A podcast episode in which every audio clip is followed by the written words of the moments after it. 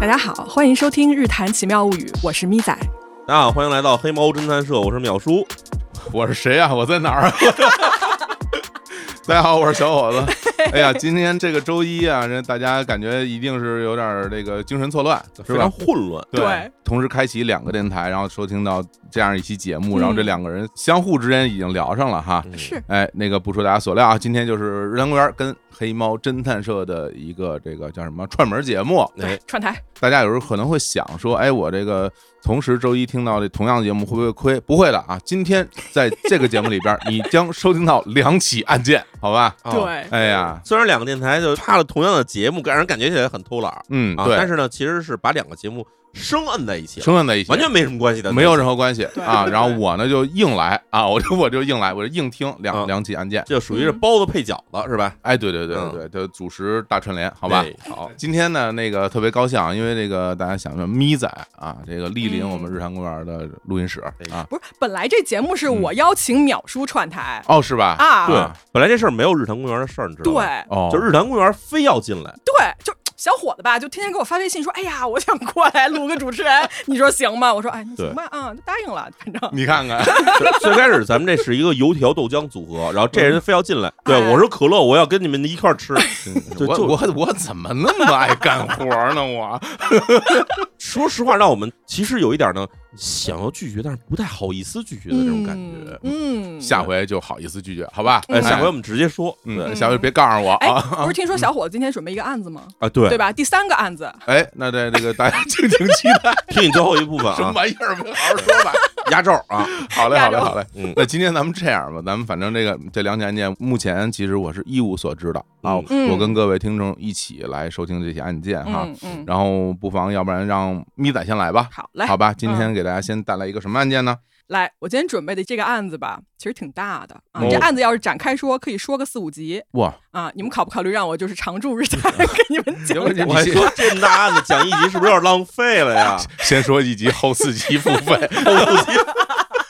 哎，商业计划好哦嘞，好嘞，啊。嗯这样，我今天呢就给大家讲啊，就是这个案子里面最精华的部分，嗯好吧？嗯啊，这个案子我个人是非常非常喜欢的。然后嗯我第一次看完这个案子之后呢，我是那种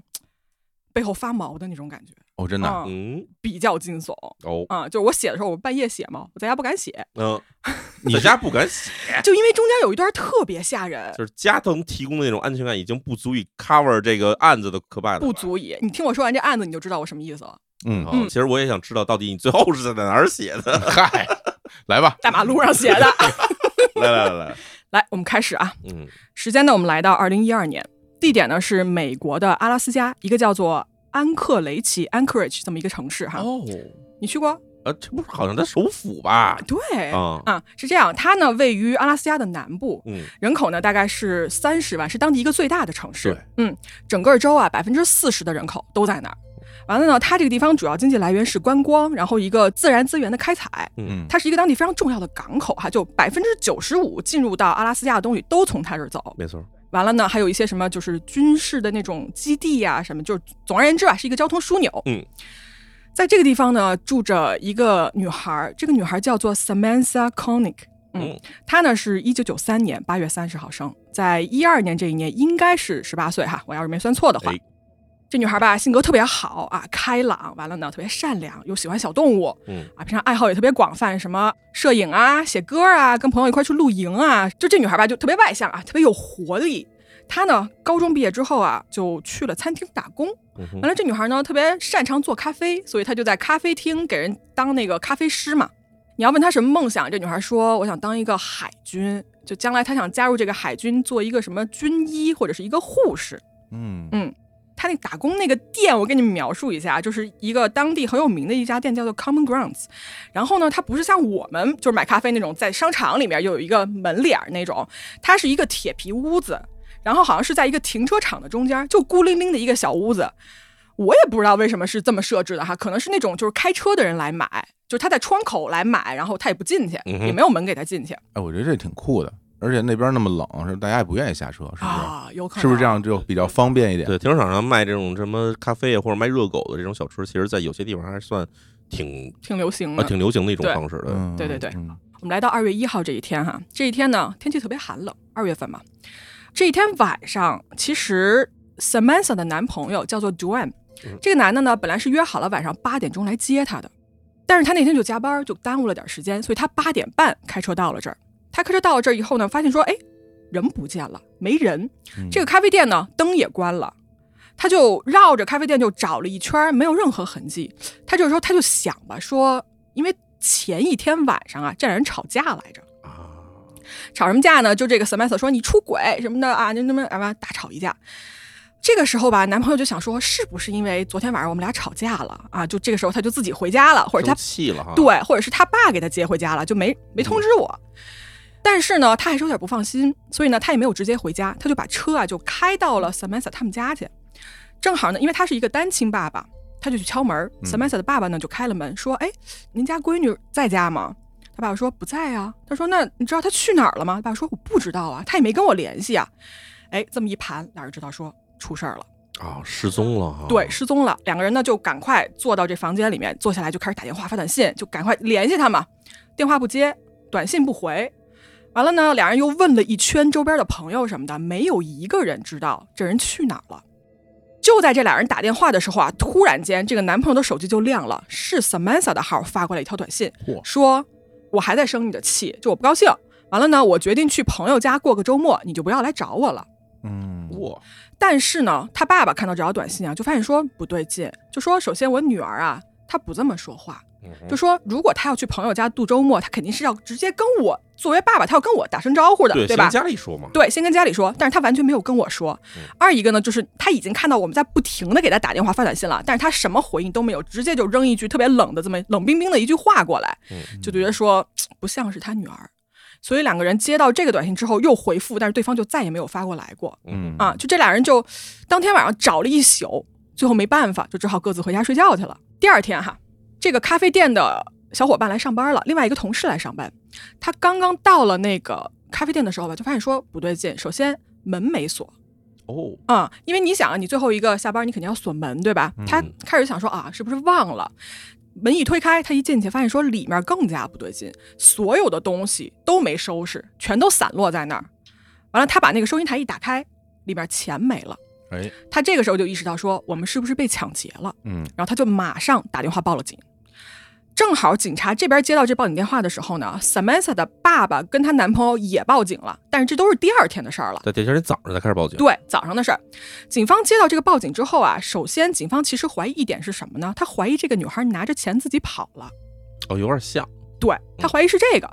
但是啊，他们就去查当天晚上那个监控录像嘛，结果呢，这个录像一看完啊，就发现了非常吓人的一幕。嗯哼，他们看到什么了呢？我给大家重复一下那个就是监控录像的那个画面吧。嗯当天晚上八点钟的时候呢，最开始是一切正常的，就 Samantha 在那儿做咖啡什么的，呃，就很忙。然后呢，有一个人在窗口点了一杯好像是美式，他给人做完之后呢，就把这个手啊就递咖啡嘛，从那个窗口递给他。结果刚递出去，他就立刻哦就把这个双手这么着举起来，哦，啊这个姿势就说明有人拿枪对着他。对着他，嗯，对对，然后啊，就是因为画面是没有声音的，你能看到他做的下面一件事情就是把他们这个咖啡店里面的灯给关了，就肯定是那人让他说你把灯关了。嗯，完了呢，灯关了之后，他就去把那个收银台里面的钱拿出来了，嗯，拿出来之后把钱递出去给他，然后他就双手抱头，背对着窗口蹲下了。嗯，哦，他蹲下之后呢，外头这个人从这个窗口啊，就上半身先是进来，然后整个人就从那个窗口爬进来哇。爬进来了之后呢，你能看到这个人啊，从头到脚全黑，穿着全黑的衣服，嗯哼然后他脸上戴着一个滑雪的面罩，我不知道你们知不知道，就是把那个口鼻，然后额头全遮，只剩眼睛的那种东西。打睫毛，对对对，打睫毛，他这个监控是在店里面的监控是吧？里面外面都有，哦，所以他两边都可以看到里面外面的动作，呃，外面的只能照到停车场。明白？对，嗯嗯嗯，完了呢，这人进来之后啊，第一件事情就是用那种塑料的那种绑带还是什么东西，就给 Samantha 捆住了。捆住之后呢，他应该是掏了一把枪，然后逼着他，让他跟他一块儿走。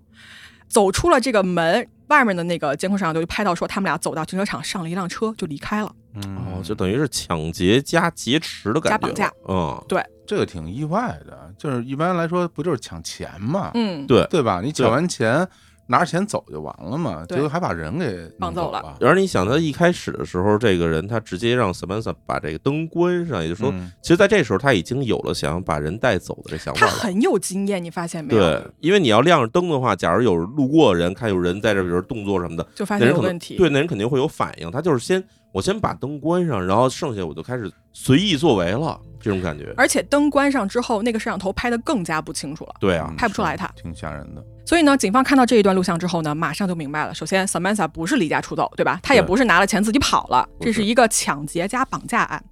那好啊，警方就立刻介入。然后这个时候呢，媒体也介入了。就这个案子当时还是闹得挺大的，各种头条啊、什么报道之类的，还有一些就是热心的人过来募捐，就捐了一个什么奖金池，就说你要有线索，这钱就归你。啊悬赏，悬赏对、嗯 Samantha 的家人跟朋友也开始找人，哼就是挨家挨户的问，包括应该是当地集结了三万多人这个志愿者哦哇，去找他。这城市三十万人，有百分之十的人都已经聚起来了。说是说这么多，反正我查的资料有这么多，前前后后吧，也不是说同一天。嗯嗯，因为社区比较小的时候出了这种事儿以后，大家其实还是比较的热心的，因为是他有这种同理心或者觉得自己这危机感，所以他对就出来大家要我帮可能忙是下一个，没。错，是对这样，嗯，但是啊，哪怕这么多人力物力投入，这个案子没有一点儿线索。警方除了那一段监控摄像的录像带，找不到任何东西。所以呢，这个事儿啊就停了，也不是说停了吧，就慢慢冷下来了。而且这件事情中间有一个很奇怪的点，就是一般把人绑走了，绑匪会联系家属，对不要对？赎金啊，要钱，对啊，绑匪完全没有联系，消失了。完了，人间蒸发。那我们看啊，这个案子往后推，这是二月一号的事儿嘛，到二月二十四号，也就是嗯他消失了三周之后，这一天啊，这个男朋友的手机上接到一条 Samantha 的手机号发过来的短信，上面写嗯着什么呢？写说 Connor Park sign under blah blah blah，就说了一个什么地名，就当地的一个公园儿，嗯然后说有一个什么路牌儿还是什么的，他们呢就家人包括警察就赶快赶过去，过去了之后呢，果然啊就发现说这个上面贴了一个一个塑料袋儿，我，这个塑料袋儿呢里面一打开，首先是一张要钱的纸条，嗯哼，上面写着说给我三万美金，嗯哼然后你给我这钱之后呢，你打到 Samantha 的卡里，我拿她的卡来取。你给完钱之后，我要把这个人再扣押六个月以后再还给你。 ，what，嗯这就有点儿感觉起来，他不是真的在要钱了，嗯，他是在拖延时间的一种感觉了，有可能嗯啊。然后啊，除了这个纸条之后，还有一张照片儿。嗯这张照片儿是什么呢？是 Samantha 的照片儿。照片我给你形容一下啊，左边是 Samantha 的脸，嗯就是上半身吧；右边是一张当天的报纸，二月二十四号当天的报纸。哦，在这张照片儿里面呢，如果你看 Samantha，啊就是她脸上看不出来什么特别明显的伤痕，嗯哼，她这眼睛吧也没有看镜头，她应该是看着镜头后面拿着相机的这个人，就也没有什么表情，可能是被要求的啊。旁边的报纸啊，确实可以证明说这张照片是今天拍的。嗯哼，所以呢，警方跟家人看到这张照片之后呢，就非常开心，因为这是一个他还活着的证据吧。嗯，嗯，所以家人呢立马就把这个钱就给他汇过去了。哦，嗯，钱汇过去，你想，那这人要取钱对吧？对，警察就在这儿等着呢。嗯，FBI 这个时候已经介入了，嗯警方就等着要收网。然后呢，发现啊，在大概三月初的时候，这个账户就有动静了，有人取钱。嗯但是呢，每次一取完钱他就跑啊，就警方赶到的时候，这人早就不在了。他们就看那个 ATM 那个摄像头嘛，嗯，就发现说这个人戴着墨镜、口罩，完了戴着那个就是连帽衫儿，把那个头啊遮了一半，啊，就故意的，就是不想让你看到他是谁。完了呢，都没逮着，好几次了。结果有一次是有一个摄像头啊，就拍到了这个人上的那个车的照片儿。嗯，这是一辆白色的福特小汽车，警方就开始找这辆车。在三月十三号这一天啊，就是高速巡逻队呢，在当地的一家汽车旅馆门口就看到这辆车了，嗯然后他们就盯上了这辆车。这辆车上路了之后啊，交警就在后面给他拦下来了，说：“哎呀，你这个超速了，嗯啊，你停下来，你出来，从这个车门里走出来。”这个人走出来之后，警方立刻控制住了他，就给他铐住了。铐住完了之后呢，就搜他这车，就发现这车里有什么呀？有一把枪，有一个面具，然后还有 Samantha 的银行卡。哦，嗯，那那齐就了，是啊，对啊啊，甚至哦，他还有一个是什么呢？就是你知道抢银行的时候啊，银行的那个包上是有一种特殊的染料的。对，这个染料你沾上之后是洗不掉的对。他甚至在他的车里面发现了染上这种染料的钞票。嗯嚯，这人还不光是不简说单，是绑不是？架，还抢过银行，对嗯，就不简单。这个人，对他们呢就把这人带回警局啊。这个人带回警局之后啊，拒绝配合，什么都不说，就是说 Samantha 在哪儿什么的，完全就不回答。嗯，不回答怎么办呢？警方不是停他的时候让他把那个驾照拿出来吗？其实就有他名字了。对，有身份了，对，警方就查查他这个名字，结果一查发现啊，这个人就绝对不只是表面看着这么简单。Samantha 这个案子仅仅是警方即将面对的冰山一角。哦，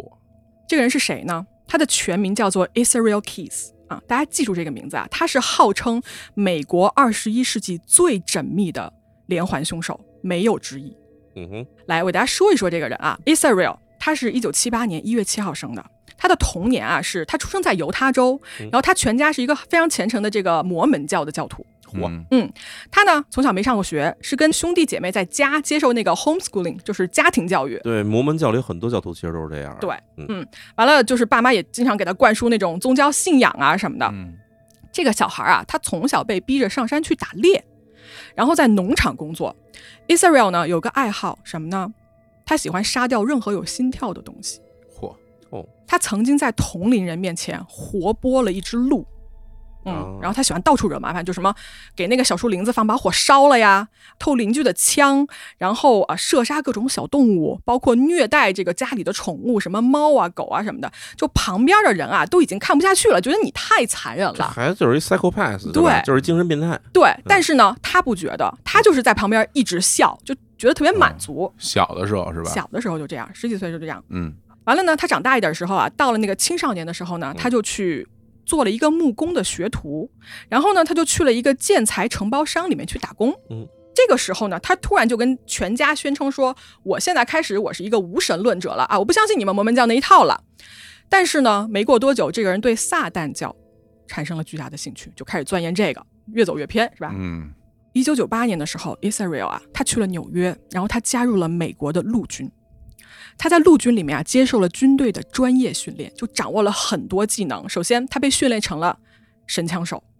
而且呢，他非常的善于观察人，非常善于寻找这种隐蔽的地点。完了，这个人智商还特别高，就嗯学东西巨快无比。所以在三年后啊，二零零一年他退伍的时候，这个时候的 Israel 他已经是一个技术高超、身强力壮的神枪手了，而他还不是因为什么原因被开除的，他简直是光荣他队是嗯伍，光荣退伍的。哇，嗯，就这些技能哈，如果放在一个反社会人格的连环杀手上，就是真的是一场灾难。这就是太致命了，这他是一个技能专业的杀人机器了。对，我要说一下为什么大家说他是最缜密的呢？因为他这个人打破了所有人对连环杀手的一套就是认知，或者是嗯他的一般规律。嗯这人杀人不寻常在哪儿呢？首先，他从小啊就熟读什么呢？就类似于什么《Mind Hunter》这样的书，嗯这书是说连环杀手的，对然后还说 FBI 怎么去抓这些连然后环怎杀么手做的，心理侧写之类的那些事对儿，对，他就学习这个嗯。哼然后他还视那个泰德·邦迪为他的偶像，嚯，人生偶像。泰 德邦我迪，们好多熟人都出现了，哎呦我的呀！妈呀，泰德邦迪，我们跟淼叔讲过这个人啊，但是呢，Israel 啊，你从他的犯罪细节上来说，你其实可以看出来这两个人有相似的地方，嗯哦对。但是他在这个版本上升了一级，他比泰德邦迪更恶一 度，嗯，他是怎么着呢？他杀人的目标完全随机，他不认识受害人。这个受害者啊，也没有特定的类型，因为我们知道有的连环杀手他专杀，比如说红头发的，对吧？嗯他专杀妓女，就是他要挑这人，他不挑。完了呢，他杀人是有非常非常精密的安排的，而且他执行这个计划的时候啊，一丝不苟，军人般的素质在这执行。嗯他的杀人地点也是非常讲究的，就是他从来不在同一个地方杀人，他杀人都是行走这个上千公里，随机的去犯案，随机挑选路人，遇到什么人他都杀。他的足迹遍布哪儿啊？美国的各个州，什么亚利桑那州、华盛顿、德州、纽约、加州。然后他不止在美国杀人，他还去加拿大、去墨西哥、埃及、萨尔瓦多，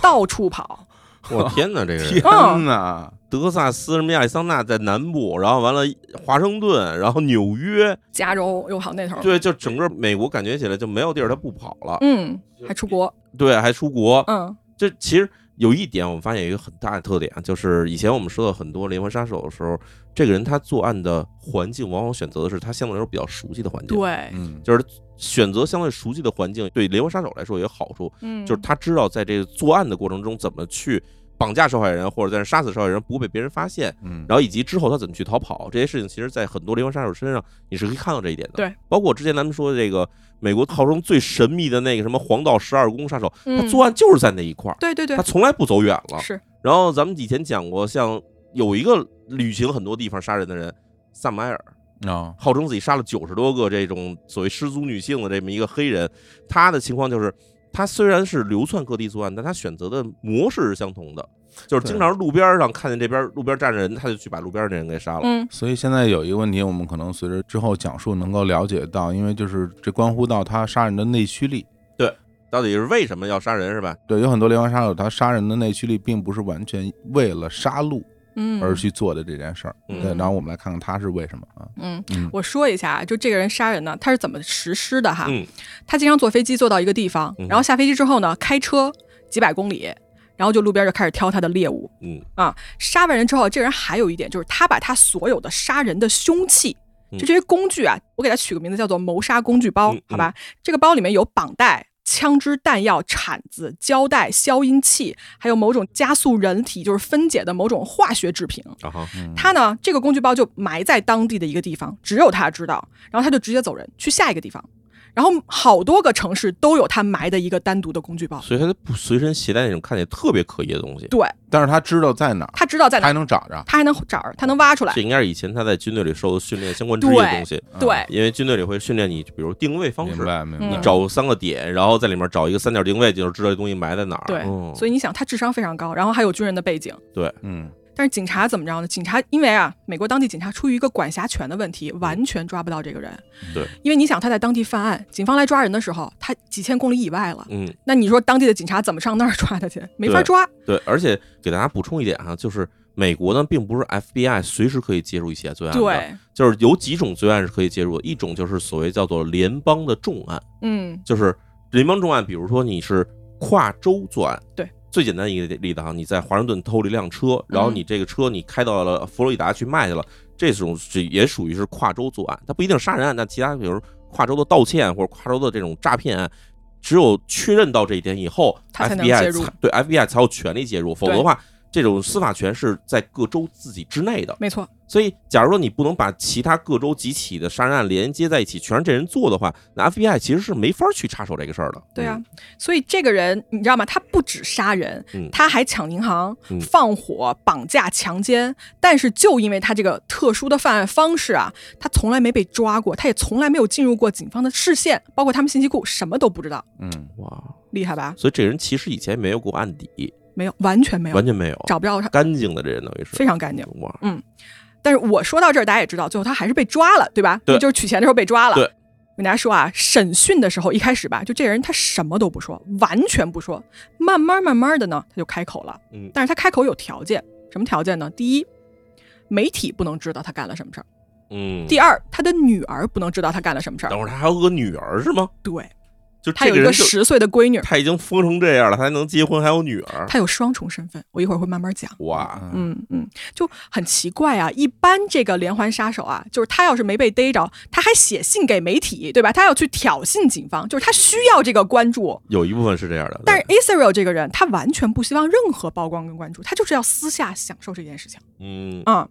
他的这个双重生活是什么呢？他有一个女朋友，嗯他还有一个十岁的闺女儿。他在他们当地这个社区里面啊，是一个口碑非常好的辛勤工作的退伍军人。嗯但是他，你想啊，他另外一边的生活是什么呢？他抢劫银行，然后用这个抢的银行的这笔钱来支持他这个杀人的爱好，来给他那个就是到处旅游什么的，就是买单，然后他就可以到外地去寻找猎物，就这样一个双重生活。哼，这有点像咱们之前讲过，苏联有一个警察，就是前苏联时期警察，等苏联解体以后，他后来就不是警察，当保安的那个米哈伊尔米哈伊尔那个人嗯，对，其实也很像，就是他也有一个完美家庭，然后甚至他嗯在被抓的时候，周围的邻居都觉得他是一个好人啊，在我们这个我们这村儿里干了好多好事儿啊，国内那个高成勇不也是这样吗？哎，对，就对是吧他们这一类型的这种就是所谓高智商的嗯，这种连环杀手呢，往往隐藏自己身份的最好方式就是让谁都不觉得我奇怪。嗯嗯是是。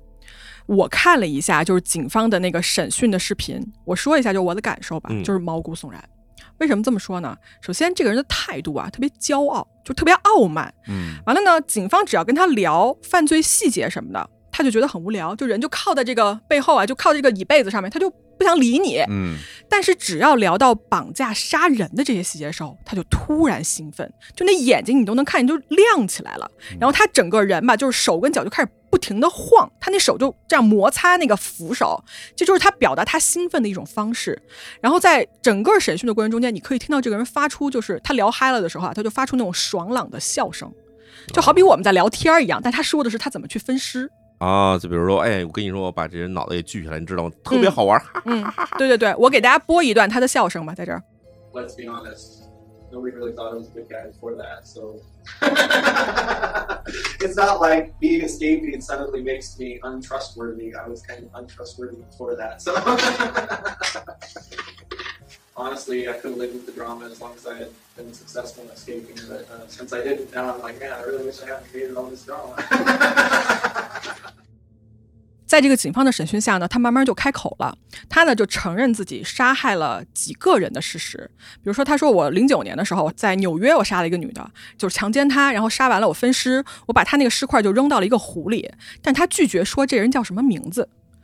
他还交代说啊，他说他到了福蒙特州就杀了一个小孩儿，杀完人之后呢，他把那小孩埋在一树林子里面了，嗯然后把那个工具包就埋在了不远处吧附近。在二零一一年的时候，他就回来了这个地方，他把他那个工具包挖出来了。他挖出来要干什么呢？他又要干一票。他就来到了一个农场，这农场里面有个房子。他决定要去杀人的时候，他先干了一件事儿，他把这房子这个电话线给剪断了。嗯，就让对方没有办法报警。然后他就观察嘛，就发现说这里面就住了一对老夫妇。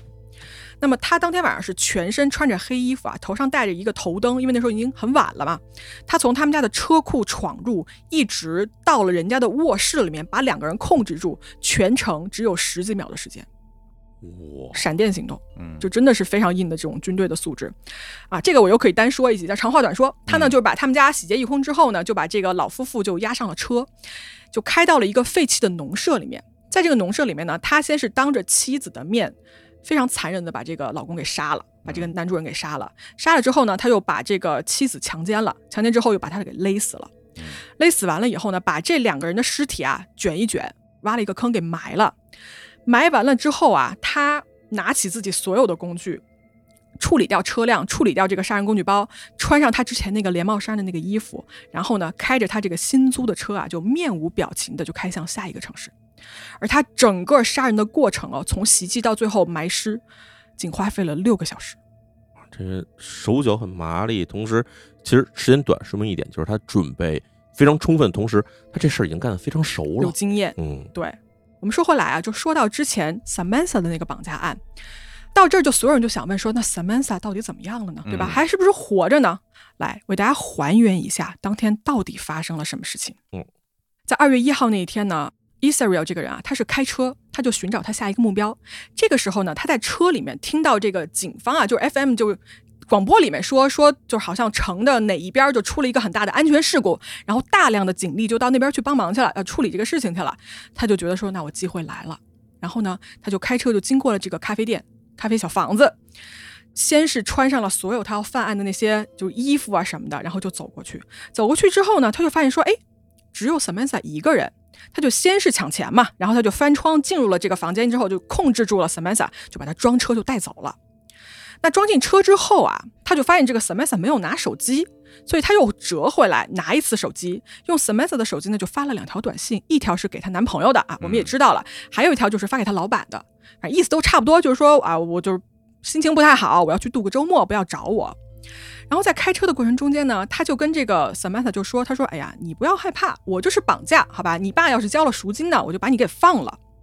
他当天晚上就这个车啊，开车在城里面就转悠了很长的时间，到最后快午夜的时候，他就把她带回了自己的家。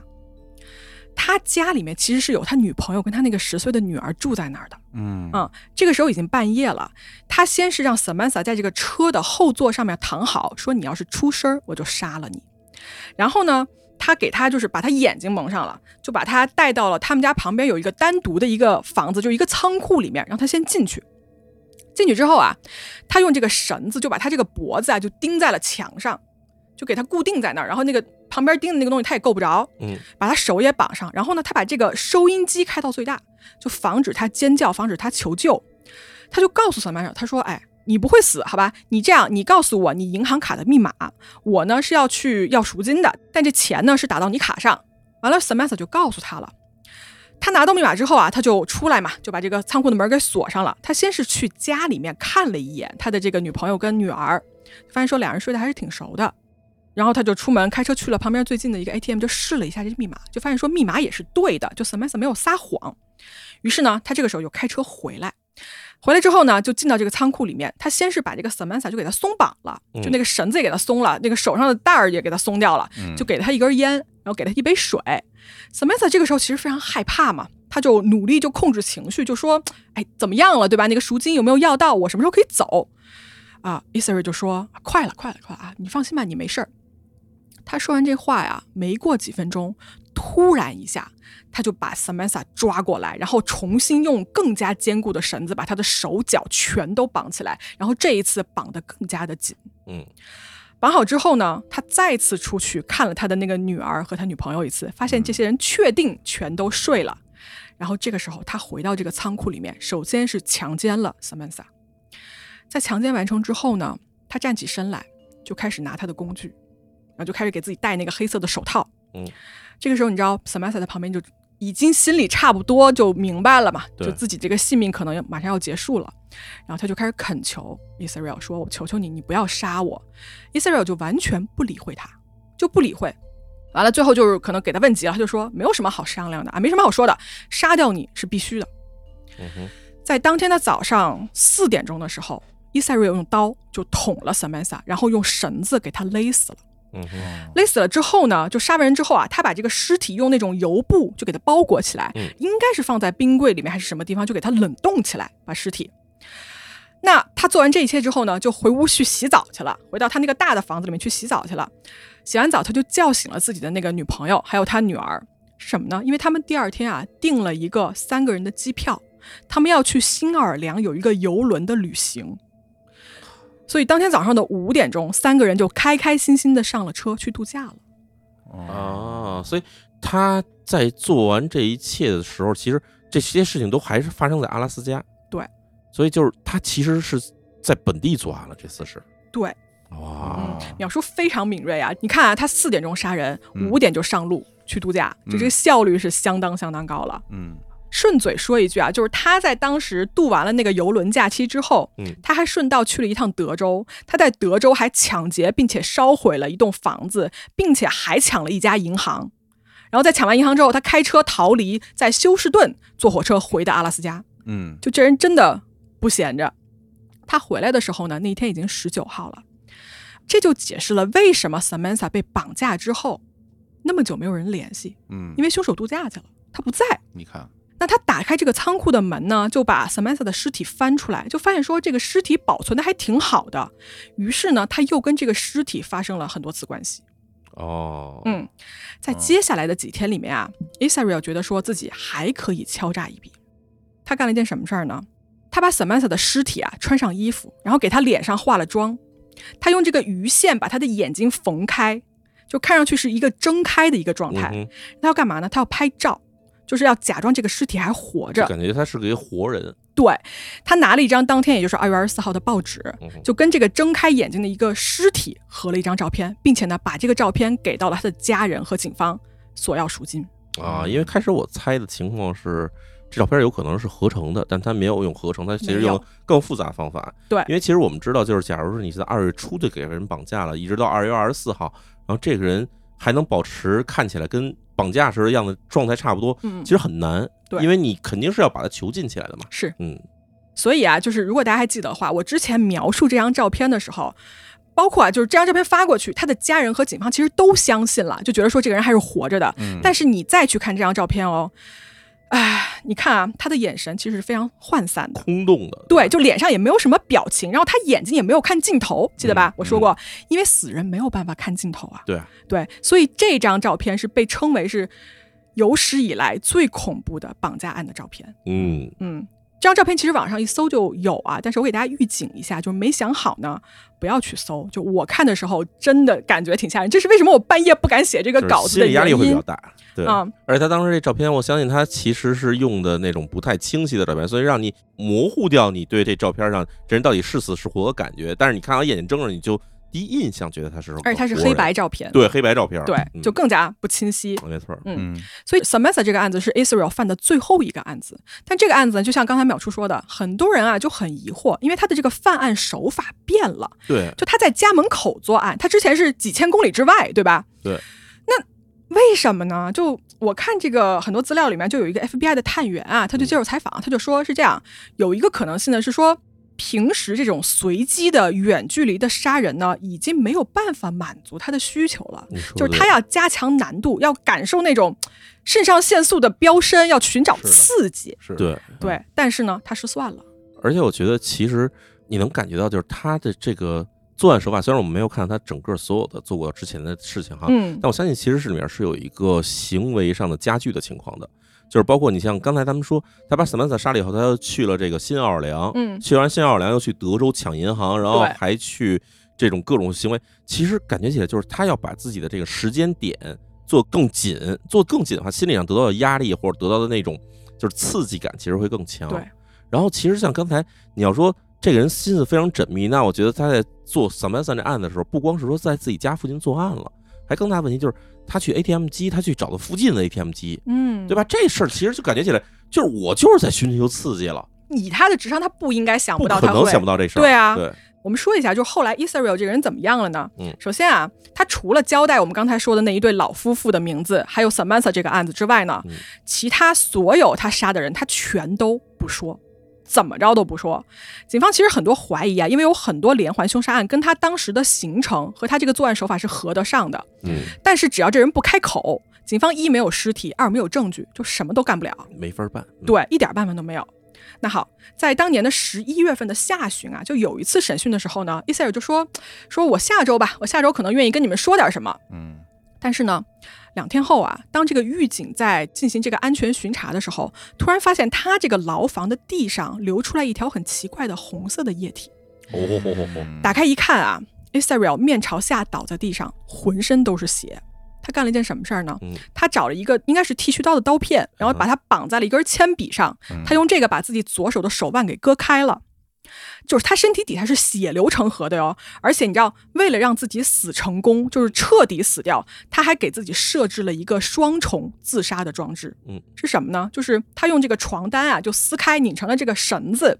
一头是绑在他的脖子上的，另一头是绑在他左脚的脚踝上的。然后他这个人是面朝下俯卧着的，嗯就柯南有一个很经典的一个画面，我不知道你看过没有，嗯就是当他失血过多、失去意识的时候，他的左腿会因为地心引力往下掉。对，他只要往下一拉，他这个勒脖子这一头就会勒住他。勒紧，对，所以他不仅失血，他还要把自己勒死。他被发现之后呢，是被迅速送去抢救，但是呢，很快啊就被宣布死亡了。在他这个身体下面就发现了，比如说有刀片，然后还有一封遗书，但这个遗书已经完全被这个血啊就泡透了。嗯 FBI 呢花了很大的功夫还原了一下他这个里面到底写了什么，结果发现说这些内容吧跟破案关系就完全就没有，没有警方可以用的东西。这是什么呢？这是一篇谋杀颂歌，是在歌颂杀人有多美好。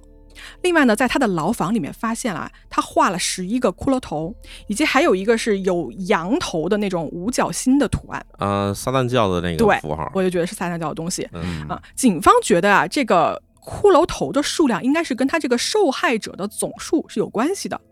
但是呢，具体是谁，有多少人，对吧？永远就是一个谜了，因为这个人他自杀成功了，而且你看他杀自己都毫不留情，因为他觉得好像他自己的生命都不值得他去珍惜。他当时在审讯的时候啊，这个人就要求要判死刑。但是呢，当他发现这件事情他没有办法控制之后啊，他就决定说我要夺回这个控制权，就用自己的方式结束生命，而不是说交给法官或者是法院。然后你可以说他对自己的罪行是毫无悔意的，然后对整个这个司法系统是充满了蔑视的，就他故意要把自己所有的秘密都跟着他一块儿带进坟墓，让这些就是受害者呀、受害者的家属啊，就永远没有一个答案，没有一个交代。他生前呢，最后一件事情就写了四页满满当当的对谋杀的一个颂歌，然后在自己设计的这么一个双重自杀装置中间死掉了。我觉得其实听到这儿，我有一个猜想哈、或者一个想法，嗯嗯就是你想他的生活从小的背景其实是摩门教，对这个背景，摩门教这个很多朋友可能接触的不多，但是呢，也有人觉得他可能是个邪教，但我觉得他首先他不是个邪教哈、嗯嗯嗯这至少没被定义为邪教，嗯但是他确实是有一些宗教狂热的成分在。嗯然后他成长过程之中呢，他到了自己青春期的时候，会有这种心理的叛逆感，所以就宣布说自己放弃原先的信仰。但这并不代表说他就完全变成一个无信仰的人，他很有可能投入了一种新的信仰，而这种嗯对新的信仰，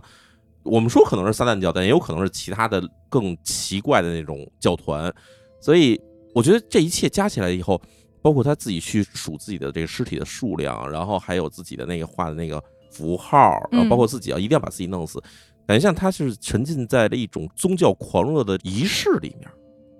这我其实觉得是有这种感觉的，就是嗯包括他最后要写下这种东西也好，等等这些东西，啊，是是是，感觉起来就是我一定要把我自己凑在这数量里面，所以会达到一个什么样什么样的结果，他好像还写了一句说什么“我们永远在一起”或者“永远是一体”这样子。对吧？对对吧？对所以我觉得他其实自己还是没有摆脱出那种宗教狂热的感觉，同时。正是因为有宗教狂热，所以让他在进行作案的时候呢，心理上的负疚感其实是几乎没有的。对，嗯大家想想那个七宗罪，嗯，七宗罪就要凑够数，每是一个不同类型的杀一个，，对，很类似最后就是你，对吧？？对，然后包括我们在聊一半的时候，我在想他这个内驱力的问题，嗯因为后来了解了多了之后，也发现其实他跟我们之前聊那些连环杀手并没有太大的区别。我觉得他的内驱力也跟性欲是相关的，因为他有有强奸的行为，然后后来升级了之后还有奸尸的行为，嗯，对吧？然后他去抢劫的目的是为了杀人，嗯他杀人的目的是为了满足自己的刺激。对他有很多刺激是来自于杀人和强奸这方面的，就是性欲发泄的刺激，其实都是有，所以他这频次是越来越越上升的，也是比较典型的连环杀手。对，然后我觉得其实还有一点就是，他小时候不是在这种山区里面什么打猎什么这种这种经历吗？嗯，打猎或者钓鱼也好，这过程里面呢，不是说你给他弄死那一下，对或给他弄出来那一下是最刺激的，而最刺激的东西其实是在追逐和发现他的过程里面。那在过程里面，其实我觉得他在后面，比如像萨曼萨这案子里面，他为什么先给萨曼萨松绑，还给他烟抽，然嗯后又给他绑起来，然后再用刀扎他，最后才给他勒死？这过程其实是有明显的那种嗯就是虐待虐杀拷问嗯、虐待拷问的杀过程。这过程里面，其实他享受的是对方的挣扎和对方的那种痛苦。嗯对这方面，其实我觉得跟他从小形成的环境，或者说包括他自己的精神状态对不对对对这些东西是有联系的。而且他杀人手法，他喜欢勒死人，为什么呢对？你能直接看着人家的脸，看着那个生命从你眼前流失掉。而且实话说，勒死的时候，你用手去勒死人的时候，因为我们之前讲过有些案子里面，把人勒死的过程其实是比较难的，嗯，因为我们以前讲过日本黑社会勒死人的时候，经常发生过勒两次、三次都勒不死人。为什么？嗯就是你在勒的过程中，你手里是能感觉到对方的生命在流失的感觉的。对，对然后这对感觉会让很多有同理心，或者是至少你是相对来说比较正常的人来说，嗯，你是承受不了这种感对觉的。是但是对他来说，这正好是他自己享快，受。对他快感啊来源。对，嗯所以最后我其实我我想说，其实我们聊了很多案件，就像这样的人，这样的凶手，我说句难听的，他变不好，他不可能变好，他不可能被改造好，他就是这样一个人。我觉得他不是对说改造的问题，其实现在很多关于这种犯罪的研究，当然我们知道，其实像刚才我们提到 Manhunter，嗯，他不是说我们要去做什么心理学侧写，然后得到嗯这个连环杀手的这种样貌或者等等这种感觉吗？嗯那，其实想做的一个事情就是，能不能有一种方式去预警、发现潜在连环杀手的这种手段？嗯这当然这是尝试，但是其实我们后来也知道，就是 FBI 在近几年的研究中发现，当年的这种所谓的心理侧写，其实几乎是失败的一个尝试。就是心理测侧写，其实这个东西基本不成立，或者说嗯没有那么好，没有那么神啊。嗯，但是，那对于这种连环杀手的行为模式研究，是不是就应该停止了？就应该给他们全弄死了？我觉得也不是。那倒是，对，就是我当们然了，我们还是应当该然深了入去研究这个事儿。所以我还是想说一点，就是它就有点像是我们学这个嗯数学里面，你要知道它求导，最后你发现一个导数，嗯对吧？这个这个东西就是你在看它所有行为的时候，它其实是表象函数，然后你给它求导以后，你会发现你其实里边是有一个所谓叫。导函数的东西存在的，嗯这个东西它就可能是真正的连环杀手行为的模式的一个可以相对来说通用的一个模式。啊，这个模式到现在这，其实我们还没有发现，就这么一点。嗯所以嗯现在我们看啊，他可能啊，这个人最开始嗯是杀人，然后杀人完了以后，最后可能是折磨尸体，然后损毁尸体，然后等等这些事情，它到底是怎么一个模式去进行的，或者它到底是哪嗯一步先进、哪一步后进，这东西现在我们还是在摸索。但是我觉得，相信有一天肯定最后我们还是能掌握到这个密码的。希望可以吧。嗯嗯，我觉得咪仔这个案件非常的好，嗯让我们听的就很沉浸，嗯嗯而且呢，在里面其实反正至少从我角度来说哈，我会觉得哎，这里面有一些感觉起来有问题的点，然然后在后面其实还一一的能被发出来。是可 啊就这个不东西，它其实是一个闭环的，就是说这故事或者这案件哈，嗯，整体让人觉得想让人继续多看几 期。你得你得真的可以考虑把这东西讲的多一点，对吧？ 有点让我回到了当时跟淼叔录那个十大连环杀手的那段时间。其实说实在话，我还老想当年咱们录《十大连环杀手》的时候啊，太仓促了。嗯，对，嗯受到很多这种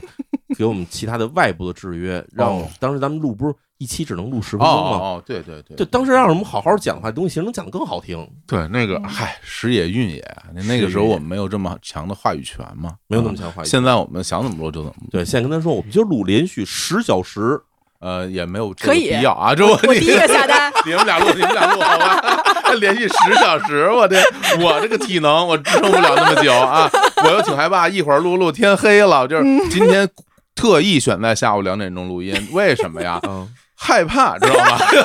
多吓人呢！咱要真录这十小时，咱就夜里十二点开始录，个，夜里十二点开始录啊。 对，聊着气氛聊着就天到亮了 行，哎呦，行，你等着我吧啊，等我那一会嗯儿十二点见啊。你知道我黑猫录了快两年的时间，嗯我都是在对着那个摄像头说话，因为我是远程录制。对啊我今天是第一次面对着两个大活人说话哎感，觉怎么样 特别奇怪。啊？特别奇怪， 我还以为特别好，特别舒不服是？呢。要不然这样吧，你上那屋，哎， 然后远程 开开摄像头，可以开摄像头，不是让那咪仔去那个楼道 里头，楼道里他也楼道那个那个在电梯里，楼道一说这就人家就得报警，你 说多吓人！这边说你知道吗？那边开始碎尸了，是吗？嗯其实这案子让我想起我很久之前看过另外一案子，嗯个那个也是一美国的案子，但是嗯具体我我没法输入那细节，因为我已经不记得不是很清楚了。好啊的，就是当年有一个女孩突然失踪了，也是一个差不多可能跟萨曼萨差不多大小的一个嗯十七八岁一个女孩子失踪了，嗯，然后她失踪的过程就非常的离奇，就是没有人觉得这个人是真的失踪了，但是呢嗯就是找不着她，然后后来就反正家属找了她很长时间。没有任何的联系，也没有任何的这种什么人打电话来说我绑架了她之类的，没有这种消息。家里就在以为她已经再也找不着，人家可能就是哪儿突然死了，没人找到的时候，好像是过了得有十几年时间，嗯突然警方在一起罪案现场里面找到了这个女孩的 DNA，啊，而且这女孩的 DNA 还不是说是陈旧 DNA，是新鲜的 DNA，啊，这他是受害者还是施施暴不者知道， ？OK，就是到现在为止也没有破，然后也没有人知道这女孩到底最后怎么着了。哇就就啊，我还以为你给能给我一个解不释是，这是一呢个这是一个悬案，啊。但是人还是没找着，人还没找只着，发现了 DNA，只发现她的 DNA，是呃头血液血液哦血血液还血是液这是一凶杀案吗？她是一个凶杀案还是什么案子，反正就是发现了这女孩的 DNA，嚯，然后就很奇怪，都是没有人知道到底怎么回事。我的天，被嗯被掳走了，然后变成了雌雄大盗，类似这种。嗯，这可能是一种解释，嗯，或者说他有可能就没法说，这东西没法推测，哇，这挺对，没有什么联系。联系。对，当然这案子其实我们有机会找的话，我们到时候放在悬案部分今来天讲。今天不是要讲这个，今天不是要讲不是这案吗子啊？那今天那今天淼叔要带来一个什么案子，跟那个我们咪仔 PK 一下？ 我们我们不约而同啊，今天讲的是一个这种嗯反正让人觉得很毛骨悚然的案子，又一个啊，因为当时咪仔跟我说，他就喜欢这种悬疑的恐怖。哎呀哎呀，我这 啊我这汗毛倒立了，啊！我这咪仔说，咪仔跟我说说，甚至喜欢那种有点神秘的，我不是，啊，我是说有点玄幻的，就是没有，我没说。两两边的听众朋友 们，你们可能觉得很羡慕我这个啊，就是在这儿 听俩子，你们可以来试试， 这这这真的挺吓人的。来吧，淼叔，第二个案件，听听淼叔带来什么样的案子？嗯，这个案子呢，嗯、这个大家不用说哈，肯定还是发生在日本。哎，在日本的嗯好，好这的，个名字呢叫做“童生火葬场事件听这名字就挺刺挺激。刺激”。的，呃，时间呢，时间比现在要早很多哈，嗯一九三三年发生的事儿，很老的一个事儿。然后这个地点呢是群马县童生市哇啊，群马县大家反正可能也听说过，在东京附近的一个县哈。童生市呢是在这个靠近山区的一个大农村。这这群马这地儿，日本人都很陌生。哎，对嗯，这个大农村这边呢，它这个火葬场呢就不用解释了，火葬场就是烧这个尸体、烧这哎呀个死者的地方嘛。嗯哎嗯，在这个一九三三年的四月三号这一天哈，同生市这火葬场，火葬场它这地方很大，有一大片空地啊，嗯然后空地边上是有一个垃圾山，这垃圾山呢不是火葬场垃圾山，是当地城市的垃圾山嗯啊。这三三年时候也比较穷嗯啊，有帮小孩呢，平常就是靠在这垃圾山里捡点玩意儿。然后捡点东西拿出去卖，废铜烂铁什么的。哦，这么帮孩子，这帮孩子在这个垃圾山里玩的时候啊，翻东西的时候呢，就突然看前面有一大草席子，哦，卷起来大草席子。嗯然后小孩说：“这是什么呀？”然后过去呢，就把草席子从这个垃圾山里给蹬了出来，给打开。一边打开呢，里面传出阵阵的臭味儿。哎哎，结果不是全展开以后看，哟，小孩都吓着了。为什么呢？里面啊是这个人的胳膊和人的腿，哦，而且呢还不是说就是那种扔在那儿的这弃尸，感觉是烧了半焦但是没烧焦的这么一个状态。哎呀，这不是分尸，是烧碎了。它首先它是分尸的。哦，先分尸，然后再焚烧，然后再裹起来。对，它只有啊人的胳膊和人的腿，还不是说是一个人的胳膊和一个人的腿，不是一个好几只胳膊，好几只腿全在这儿，啊啊！我刚要问，我说是一个人的吗？不是，哦然后没有不躯干，没有头。没有躯干，没有头啊，就全是胳膊跟腿，而且都哎是呀烧的，就是半焦不焦那种状态。嗯，小孩呢，马上就报警了。哎，警察过来一看，这个嘖很难说到底是怎么回事儿，因为太怪了。第一呢，这些尸体表面上除了那你知道分尸的时候这过程那个断口上没有任何的外伤，就是他没有这么哦胳膊上、腿上有伤，没有伤。嗯，哎，然后第二呢，就是这些东西它为什么会是烧的半焦不焦的状态？嗯，有以前我们知道，比如说抛尸的话，要不你就不烧，要不你就烧完了。就这些东西感觉起来是根本没烧完就被扔在垃圾场这儿了。然后警方想，这个可能有两个方向，嗯，一个方向呢就是抛尸，抛尸呢它就是为了隐秘尸体的这个来源，所以呢就把这故意烧了烧，但是时间太仓促了，没烧完就扔在这儿了，这是一种情况。另外一种情况是什么呢？就是附近不是有一火葬场吗？那是不是是从火葬场里出来的一部分尸体扔在这儿了？但是火葬场比较怪，就因为火葬场烧尸体，他也不会说先肢解再烧啊，哎嗯，对，是吧？这两啊点都很奇怪。我有个问题啊，嗯虽然跟这案子肯定没关，因为 DNA 技术是八零年代、九零年代的事儿了，但是这个人的尸体烧完了之后，DNA 还能检测出来吗？现在来说哈，只要你的组织没有完全碳化，啊，就是还能找到一部分这种可以说是细胞，细胞组织还存在的话，是可以检验的啊可以的，可以检验的。 OK 其实有些案件里面，我们说这个焚尸，焚尸没完全烧透，在里面找到了还可以分析的肌肉组织，甚至是这些其他组织，那也是可以做 DNA 鉴定的。嗯嗯，但当时肯定是没有这事儿了，是是是 啊，然后呢，说到这个杀人，然后之后把人分尸再烧这事儿，其实跟咱们之前讲过一个案子，叫这个三重人生连环杀手，啊，达西克己的案子其实有点像。嗯，达西克己案子不就是把人给运到湖边上分尸，然后放在桶里烧吗？烧，对哎，，焚尸手段在当时日本啊凶恶的这种犯罪里面来说，算是一种比较常见的手段。嗯，但这人多，哎，对，这这这分不出来，所以就是让警方开始怀疑这可能是哪儿出了杀人案，然后开始进行伪装的一种这种可能性，这是一种可能性啊。另外一个可能性是为什么怀疑这个火葬场呢？是因为我们知道，一九三年其实日本当时已经进入了局部战争状态了。哦，是什么状态那时候？当时一九三三年发生一些大事儿哈，我给大家捋一下哈。嗯嗯首先，在日本，在一九三三一月份的时候发表了一个这个，当时昭和天皇啊发表了一个宣布脱离国际联盟诏书。哦，就是脱离了国际联盟这国联。这国际联盟是什么东西啊？国际联盟呢是在第一次世界大战结束之后，成立了一个类似于像现在我们说的这种联合国式的组织，嗯就是为了是保证战胜国的权益，然后让这个战败国去赔款，反正是这么一个组织。然后当时日本要退出国际联盟的原因，是因为他当时已经跟中国展开了部分的战争了。嗯就是侵华的一部分战争已经开始了。然后当时的中国的这个政府呢，是通过了这个国际联盟提交了这种抗议，说日本凭什么开始公然的侵略我们？凭什么要打我们嗯？这在国际联盟那个章程里面是明确禁止的，就是禁止国家之间发生这种侵略战争。嗯当时国际联盟的反应是什么呢？就是说，你日本假如是侵略中国，那我们就要联合其他国家，什么英法美各个国家一块儿制裁你，嗯，然后限制你的这个扩军的数量，然后同时跟你进行这个贸易往来要切断。那日本说什么呢？你们要制裁我，那好，我不跟你们玩了，我退出。啊嗯我退出以后，这我个原因放心可以侵略中国。这是当时日本提出这一说法。当然，日本本国它国内不是这么说，日本本国国内怎么说？就是我们退出国际联盟是因为各个外国对我们施加各种嗯压力，限制我们国家的发展。而我们国家呢，我们的目的是要去解放被这些欧美帝国主义压迫的国家，什么泰国呀、越南啊、缅甸呀、包括一部分中国地区这些地方呢，我们要去解放他们。嗯啊，这日本当时自己的宣传嘛，所以在一九三三一月的时候，这个日本天皇就宣布说，我们退出国际联盟，就是我们再也不受你们这些外国人的控制了，我们想干嘛干嘛，嗯，这是他的一个举措哈。嗯第二呢，就是一九三三年春季的时候，日本呢已经开始大举的这个关东军入侵华北，称叫什么华北事变呀、啊，开始越过山海关，进入到中国的这个就是我们现在看这京津地区、京津冀地区，等于是已经开始大规模的军事冲突了，其实就是军事侵略嘛。嗯所以当时日本呢，一方面局势紧张，另一方面呢，其实日本呢已经在国内开始了部分的军管，很多物资呢进行了这个军队的控制，啊，包括像我们知道的石油、煤炭这东西，它必定肯定是要提供，首先提供给军需产业嘛，是，所以这部分的这种燃料是这个政府管辖的。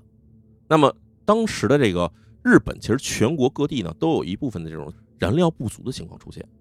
那么警方其实也怀疑，就是是不是因为火葬场没有这个燃料了，啊烧不了人了，所以才把这个肢体扔出来嗯啊？这是一种怀疑。嗯当然呢，就按照这两个方向呢，警方开始调查。调查第一步呢，就首先彻底检查这个垃圾场，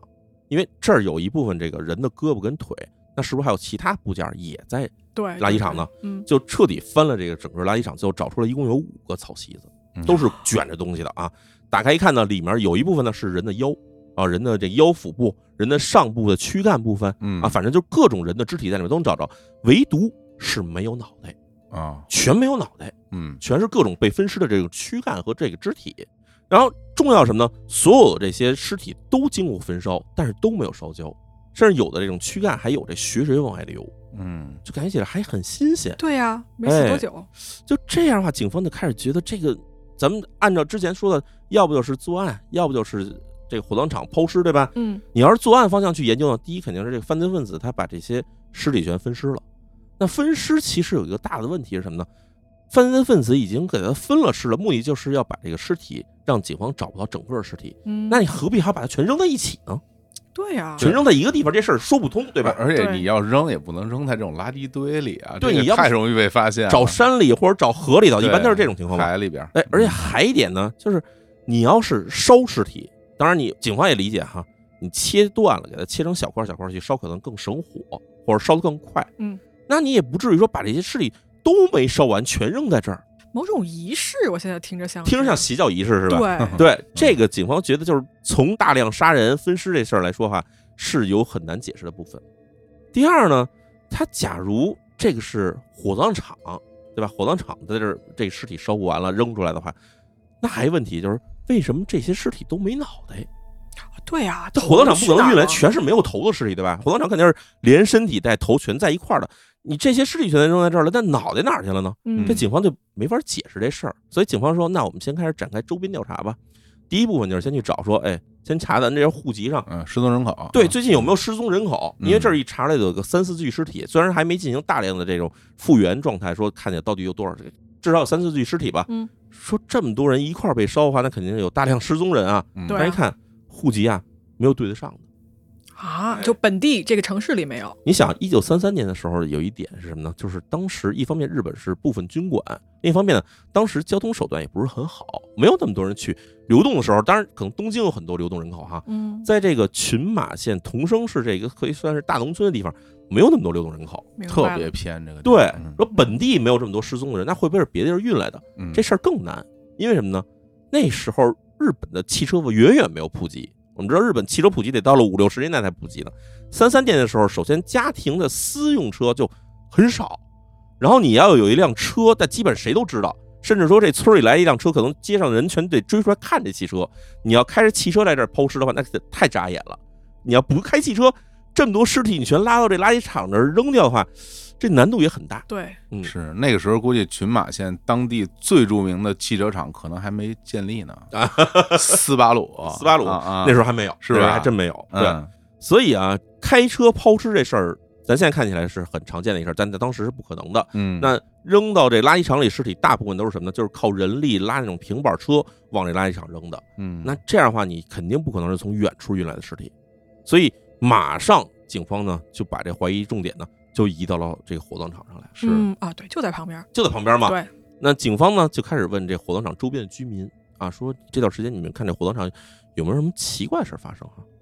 啊，居民啊就说，哎呀，我早就想跟你们说了，这火葬场肯定有事儿。哦，哦说为什么呢？这个火葬场哈、几年前啊是这个早上起来九点上班就是开始冒黑烟，因为他一烧这尸体的时候就会冒黑烟出来嘛，这大嗯烟囱冒黑烟。说以前至少得冒个三四个钟头的这个烟，嗯，说这几年哈，早上起来九点开始烧，然后到了九点十分、九点一刻的时候就没烟了，哦，就停工了。哦，。说我们其实这聊了好长时间了，说这几年是不是因为死人少了，所以没有尸体烧了，烧一估劲儿可能就烧完了 那肯定不是，哎，所以呢，大家怀疑说这个不知道为什么这火葬场不烧人了，这是一个事儿。第二呢，就是啊，说这个我们村子里最近没有什么陌生人啊，嗯没有什么陌生人来到我们这个村子里，因为同生市啊，虽然说是个市，但其实在当时城市化程度没有那么高，全是一个镇子一个镇子这么分的。然后当时又是日本处于这种战时状态下，所以呢，这个年轻人的流动啊，其实是很引人注目的，对吧？这儿突然来了几个游手好闲的，又是适龄男青年，这看见大家都会觉得这人哪儿来的？很多人当兵去了，对啊，大部分都当兵去了嘛。嗯所以就这个市民说，我们这儿没有什么陌生人到我们这儿来。嗯，但是呢，这火葬场不一样哦，这火葬场啊，最近老有这个肉店的人来，肉店哎，就是我们那个屠宰场肉店，就是卖肉地儿的人，哎，他来我们这火葬场这儿待着来。他来就干是嘛来了？时常的有来有去，有来有去，而且还经常就是开着车来。当时的居民说说说，难道是这个火葬场没把尸体烧了，把这个卖肉了给卖了？人肉叉烧包了，啊就而且就是太吓人了吧？火葬场，你想他他分尸，他可能就是为了摘肉出来。哎呀，当时反正居民就说，我们就是反正小孩儿也好，还有大人也好，都在传说这个火葬场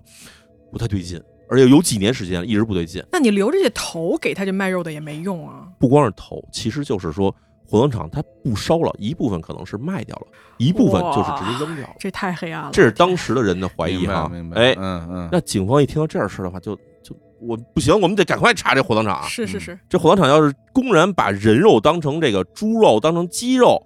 给卖了，那这个太可怕了，这对事儿。，是是是，于是呢，警方就开始查，说这个先得去看看这火葬场背景是如何的。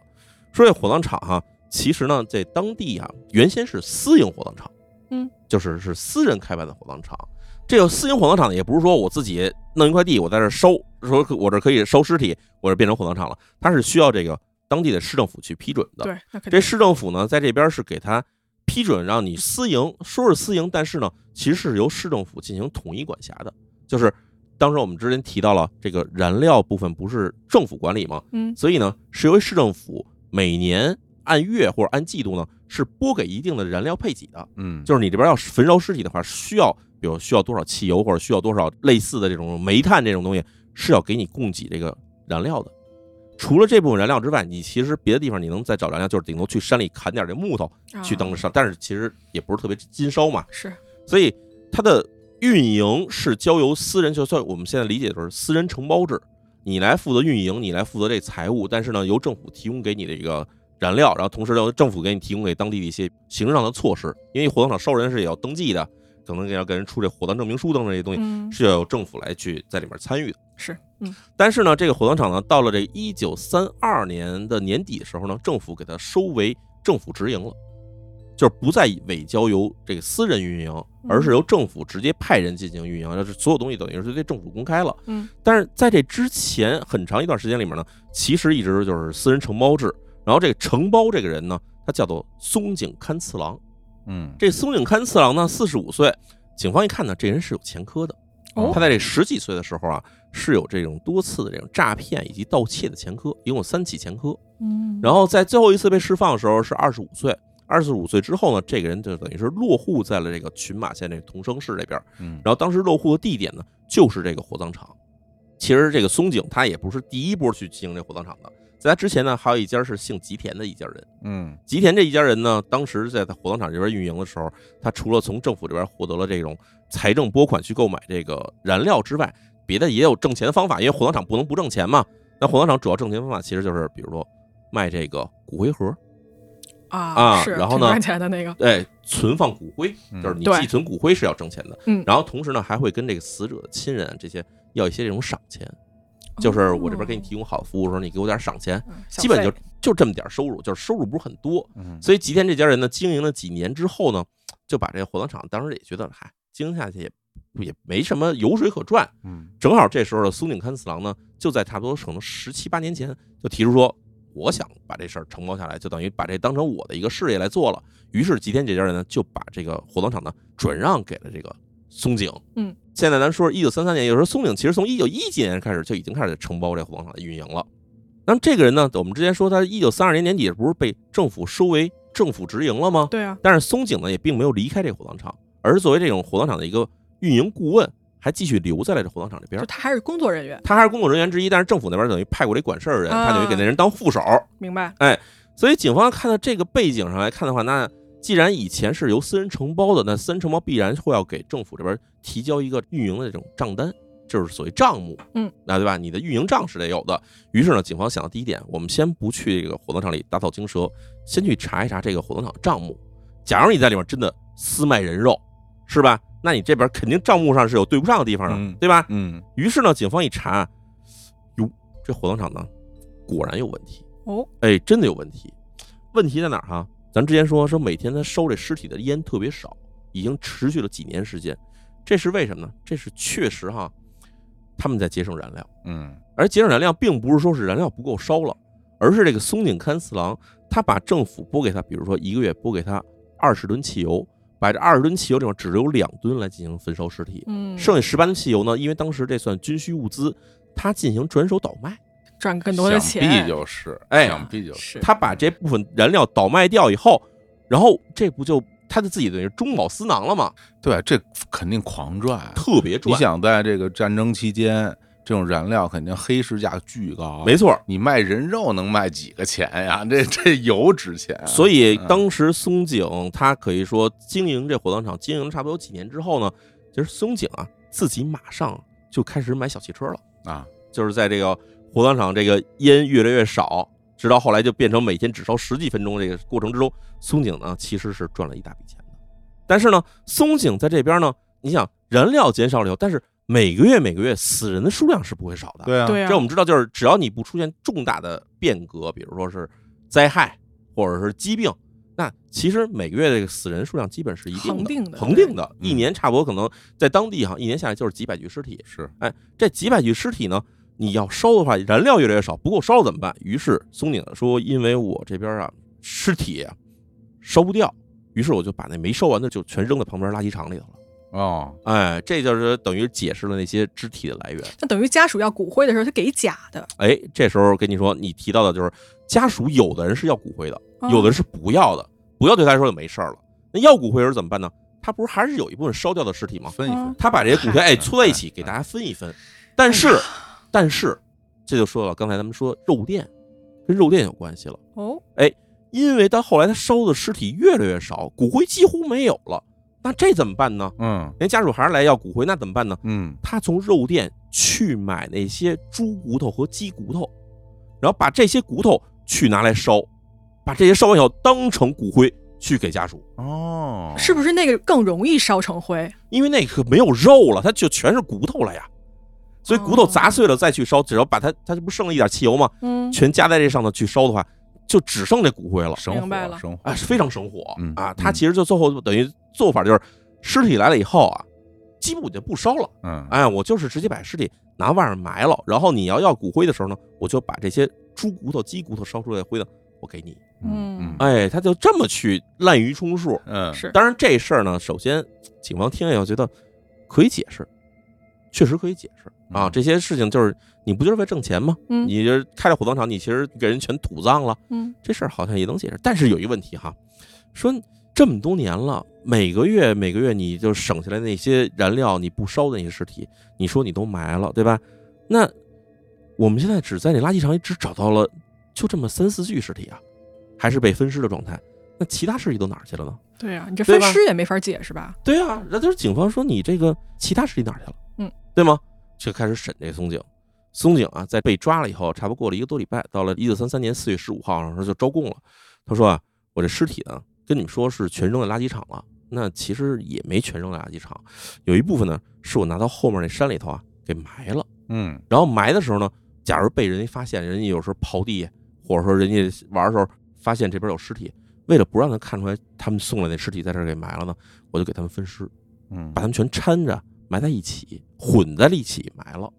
而这样呢，埋起来也方便，就是你像你刨一大方坑，然后把这尸体全尸块往里填一盖，这不就完事儿了这吗？得多大一坑啊！他自己挖得了吗？哎，他不光自己能挖，他这火葬场有工人呢。嗯哎，那嗯工人呢，那肯定给他干活了以后，这事儿得封口啊。是嗯那封口怎么办呢？他这不是卖燃料吗？给工人也分一部分，嗯啊，等于是这个火葬场里面的人其实都是共犯，都是都都知道是帮凶。哎，但是呢，警方就开始说，你说埋了就埋了，我得带我们去挖一下看看对，吧。找找，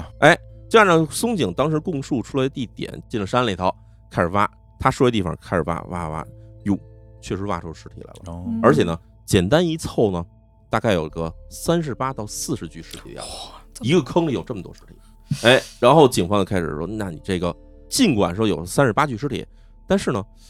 数量还是不够，嗯，因为我们相信你这要比这数量可能要多一个数量级的，因为当地的死人都运到这儿来烧啊，嗯，你这么长时间你不烧尸体的话，肯定攒下了很多尸体对啊，嘛。好几年了，警方尽管在没有这个松林口供之下，他们也觉得这个火葬场周围的地区可能都很可疑，于是就特地找了周围看起来那个，比如这边野地上草跟别地儿长得不太一样的地方。嗯，或者别地儿都有草，这儿秃噜的地方，就在这儿开始挖。于是，在四月十六号这一天呢，警方就有了一个很大的发现，嗯就在这个火葬场的西北角的一块空地上，警方发现一块地方，这地方一看土就是最近一段时间才埋上的。嗯于是，警方开始在这儿挖，挖呢，开始挖到骨头，但是有一哇特点，这挖到的啊不是这种什么骨头都有，挖出了八十五个头骨，只有脑袋啊。这八十五个呢，全是头骨，没有其他部分的骨头，就是全是脑袋。嗯哎，这好奇怪啊！哎，然后这八十五个头骨里面呢，还更奇怪的是呢，里面有二十多个呢是小头骨。哇，小头骨是什么意思？就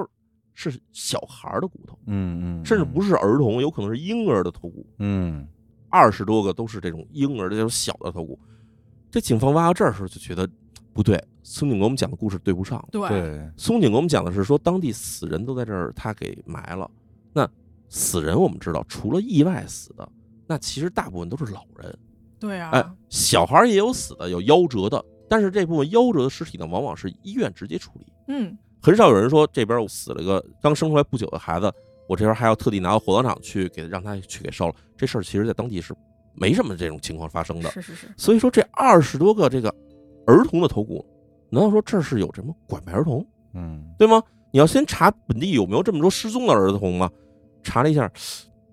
没有，嗯，这肯定不是本地的儿童。但是呢，大家别忘了，还一点，火葬场烧尸体其实是有登记的。嗯比如说，我这边运来十具尸体，你不能说运来我就全给烧了，你这边得给我一个医院的证明或者警察证明，嗯，证明说这人是已经确定可以焚烧，我这边才进行这个焚烧尸体。这其实是一个手续上的事儿嘛对。火葬场假如说没有这手续的话，其实是等于是算违法行为了。嗯那警方就看说，我对一下你的火葬场这边这个焚烧记录里面有没有这些人登记啊？结果一看，奇了怪了，嗯，这些孩子还都有登记，都有登记，都有登记。这些尸体啊，尤其小孩尸体，不是说从地下渠道来的，就是正正经经运来的尸体，啊就是卡车也好，或者是平板车也好，拉到这边去焚烧。而且呢，每具尸体都有登记，说这个孩子多大，叫什么名字，嗯怎么死的，每一条每一条都有。而且这些孩子无一例外，原因都是病死。嗯都是因为病而死去的这些孩子。那这时候就，对吧？我们现在想这这这已经有点没想法不儿想不明白没法解释了对吧有点想不明白了啊，然后说这个怎么解释呢？哈，嗯毕竟咱得回到当时那个社会环境下，说这些孩子到底怎么来的。嗯，其实咱们在《日常物语》里面讲过一个案子，叫受产院案件，哎，对，有啊你还有印象？吗？有，哎，对有，，嗯咱这里面讲啊，当时日本其实是有两条法律是很奇怪的。嗯第一条法律呢是禁止堕胎嗯啊，尽管现在我们知道日本堕胎是合法的了，但是其实在二战结束之前，日本都是禁止堕胎的。嗯这个原因是什么，反正也没法解释了，反正就是严禁堕胎。第二条呢，就是假如是一名女性，她生下来孩子没有这个法定的父亲，就是没有这个婚姻登记上的这个父亲的话，那么这名这个母亲呢，很有可能会被定为通奸罪。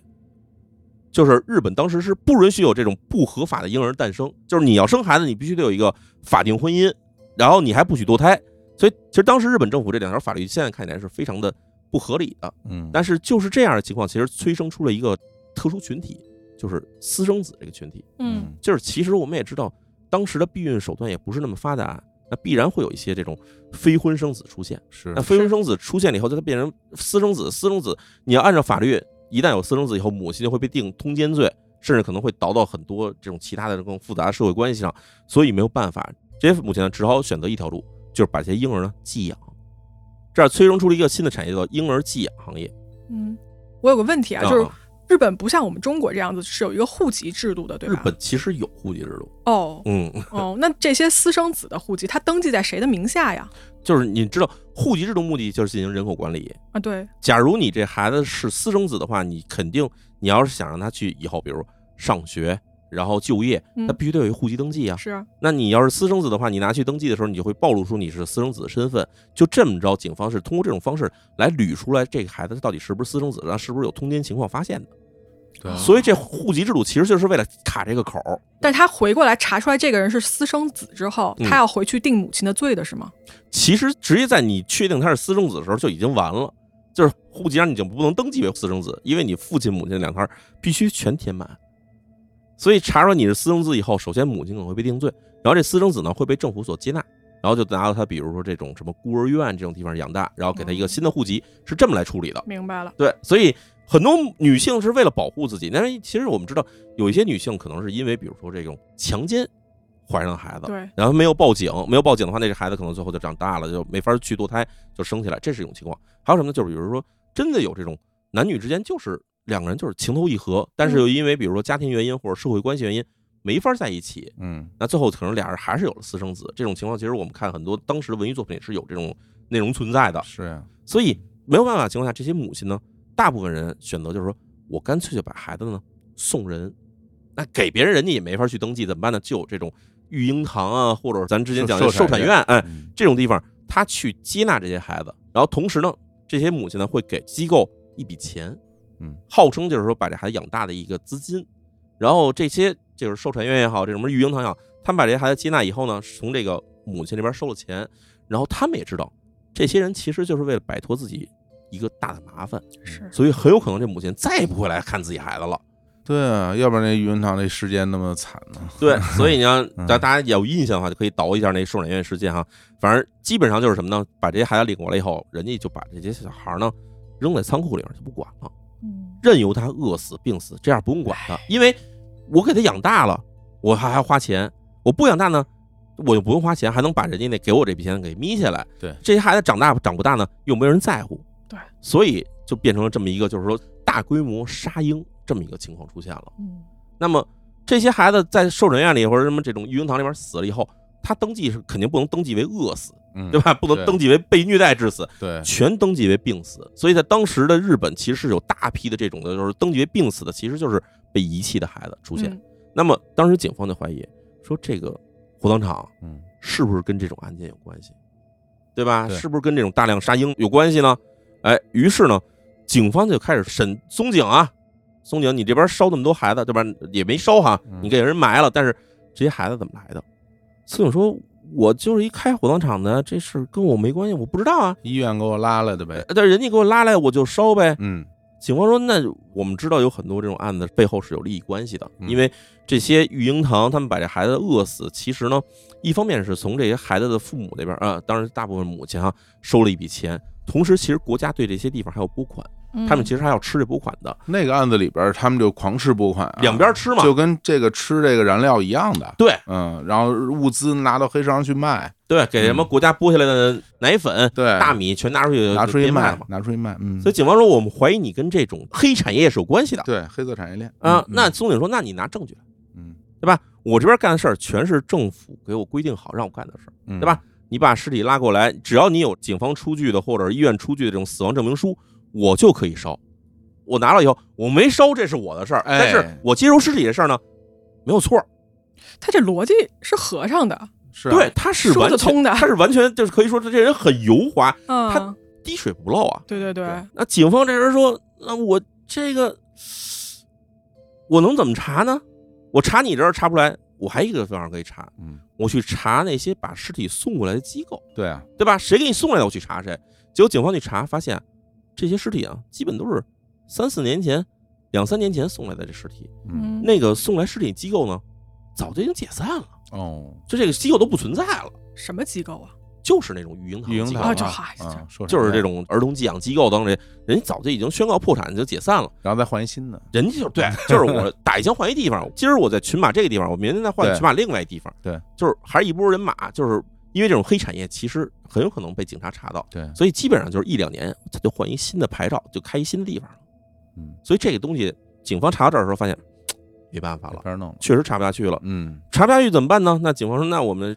接着挖吧，看孩子到底能挖出多少来嘛。嗯结果呢，就在这陆续的不断的挖出新的尸体的时候，这法医这边也没闲着，法医在不断地拼尸体，对，哎就呦，拼到底有多少具。结果呢，发现啊，在接下来的大约有个一周左右时间里面，挖出了前后近二百具尸体。二百斤，嗯嗯，这二百具呢，也不是完整尸体，有的只有脑袋，有的是脑袋身体都能凑得上的，有的可能只有尸体。但是呢，这些反正基本上是二百具左右。嗯在这二百具尸体里面呢，有这八十四具的尸体，这个头骨，头骨侧面，我们知道太阳穴的地方，咱们这个有一些这种解剖学知识的同学们会知道哈，在太阳穴附近呢，其实是人的头骨最脆弱的一个部分，嗯，这地方的骨头其实基本上是属于一敲就碎的地方，嗯，所以经常会说你给人太阳穴打一锤子，给人打死了，就是因为这原因。哎，在尸体的侧面太阳穴这位置呢，都有窟窿，嚯，而且还不是小窟窿，是一大窟窿，就整个尸体在这儿被凿了一个洞。嗯说这个洞是怎么形成的啊？法医鉴定呢，说这个啊肯定是钝器击打造成的，就是锤子咣一锤子下去，而且呢，这些窟窿呢，大部分其实都是在人死后打的，死后打的，死了以后打的，它不是致命的伤不是说因为被打脑袋打死的，啊，而是这个人已经死了，最后再被敲脑袋从这儿打打开一洞，掏脑子，哎，这时候就怀疑说你这些，对吧？这个掏脑子还是怎么着？这个你到底为什么会做这种事儿呢？对呀，而且这尸体都是从这松井的火葬场里挖出来的，就开始审松井，然后同时给松井出具了这些照片儿，就是哎，你看这尸体这个脑袋这儿有一个洞啊，这也有一洞，你给我讲讲这些洞是怎么回事儿啊？松井说啊，因为啊烧的很多的尸体啊有金牙啊，那时候人这镶牙、哦镶大金牙哦嘛，哦，啊是有金牙哦我把它这个旁边敲开啊，从这旁边把这个金牙拔出来，这金牙拔出来它上面是纯金，我把这拿出去卖钱，嘴里拔不出来吗？得从太阳穴拔。因为这个咬合肌是非常硬的。啊，人死了你掰不开嘴啊，你掰不开嘴，哦所以他说我就从这个脸侧部这儿敲一洞，从这儿把这牙给撬出来。我是就是这么着，我撬金牙。嗯警方说你这个讲不通吧？你看看啊，我们给你看这几具，这都是成人的尸体对吧？啊，这成人的尸骨这有嗯有洞，你给我讲讲这几个孩子旁边的脑袋边儿这洞是怎么讲的，对是呀怎么来的？嗯啊这小孩儿不至于有有金牙吧？这时候松井呢一句话不说，啊，圆不上了，就不说了。嗯对吧？然后这时候现场的挖掘在继续进行的，尸体数量呢已经上升到了接近八百具尸体了。这么多，哎，而且这尸体呢里面有新有旧。警方通过大量整理发现啊，说有有一些特征哈。首先呢，这个比较老旧尸体，老旧尸体就是你这个尸体不光白骨化，甚至已经开始这个骨头就已经开始分解的这种尸体呢，嗯哎，主要是以老年人为主，而且呢，这些尸体呢，头部是没有动的。嗯，但是呢，新尸体不一样，比较新的尸体，甚至有一些上面还带着没有烂光的这种肌肉组织、皮肤组织的这些尸体呢，有大量的儿童和年轻女性，而且呢，头部有动的尸体呢，超过了两百具。嗯，哎，这时候警方突然明白了，他这原来是我们其实以前没有谈到过的一种黑产业，是为了卖钱才在脑上打洞的。为什么呀？哎，这时候咱得说到，早在一九一九年，中国有一位这个伟大的作家叫做鲁迅，嗯鲁迅嗯曾经写过一篇小说叫做《药》，哦，蘸血馒头那个，哎啊，人血馒头这个梗就是从这儿出来的。嗯，当时这个华老栓给老华老栓栓去蘸这个刚杀完人的心头血，蘸在馒头上给小孩儿吃，治肺痨，治肺痨。其实当时无论在日本还是在中国，甚至可能我相信在朝鲜半岛也有有类似的说法啊，嗯就是死人的很多器官呢是非常好的药，这种包括什么呢？包括死者的心脏、肝脏还有脑浆，啊这三类哎呦喂，而且都分别有自己的用途哈。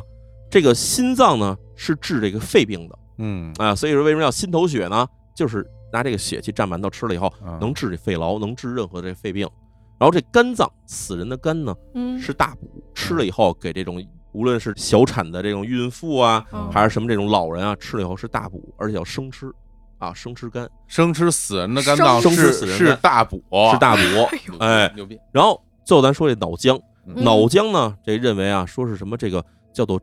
真髓液，嗯嗯真是真假的真哈，髓就是脑髓的髓，液就是液体的液。说这脑浆是真髓液，嗯，说这个东西里面是人的精气精华所在，把这些脑浆加上什么脑组织拿出来烧，烧成这个灰，烧成这个黑色的这个残渣，然后再哦冲水喝，可以治性病。这哎呦，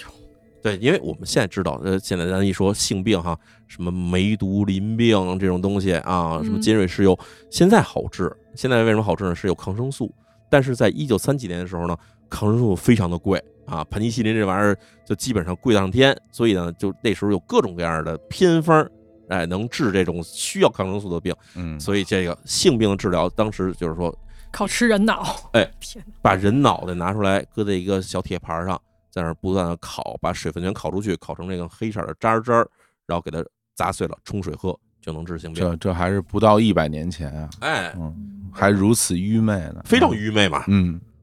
但是呢，这事情是警方是怎么知道的？警方就开始在群马县整个地区撒网嗯去调查。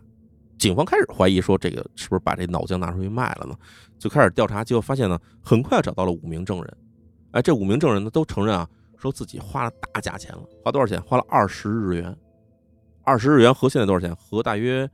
五千多人民币。嗯，哇，哎，说这些人呢，每一次拿出这个二十日元，就是五千多人民币啊，就从这个松井勘次郎的手里呢，就能买到一小瓶脑浆液。嗯，哎，然后他说，为了治自己这个性病呢，疗程啊，基本上是要买个大约十瓶左右，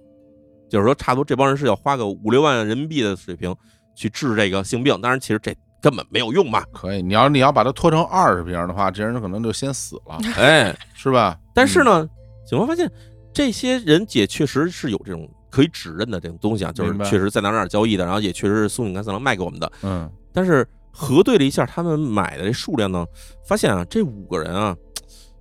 买的数量不会那么多。嗯，那当然，说你这个现在我们发现已经有二百多具尸体，就是有这种被开颅取脑髓、嗯取，脑浆的这个事儿了。嗯，这五个人撑死了也就买个几十个人的脑浆，对吧？他们吃不了那么多脑子啊，嗯对？吧？说你这是哪儿去了呢？所以警方也开始怀疑啊，松永勘次郎很有可能是通过自己的一些地下渠道，把这脑浆销售就遍布了全日本。是，哎，但是呢，这个数量呢，已经开始不只是咱开始说的这个二百多具头骨被敲开脑袋这拿脑浆了。